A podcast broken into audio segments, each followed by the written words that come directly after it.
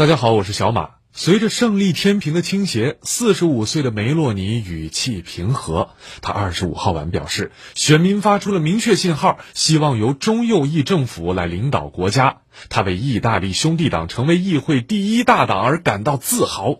中右翼联盟之所以能够取得领先，主要有两个原因：一是该联盟的三个主要政党在理念上比较接近，领导人平时交往密切，在联合竞选上较早达成了协议；二是意大利兄弟党表现不俗，过去几年支持率一路攀升，陆续的超过了各个主要党派。从政坛边缘走向权力中心，七零后梅洛尼带领兄弟党用了十年的时间。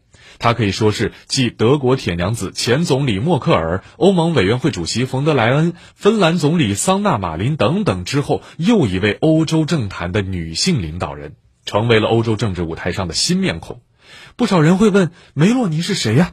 一九七七年，梅洛尼出生于罗马的一个普通家庭。在意识形态上，他的父亲呢属于左翼阵营，母亲属于右翼。在梅洛尼还是个孩子的时候，他的父亲便离开了家庭啊，这也引发了猜测，他走上右翼道路，在一定程度上呢是为了报复缺席的父爱。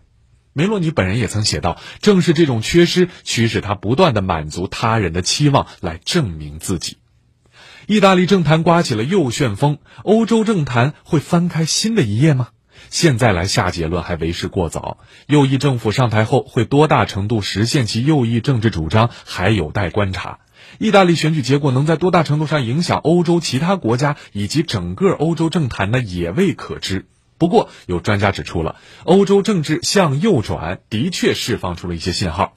这表明，在欧洲现有的政治框架内，尤其是在主流政治框架内，要为诸多问题找到解决方案变得越来越难了。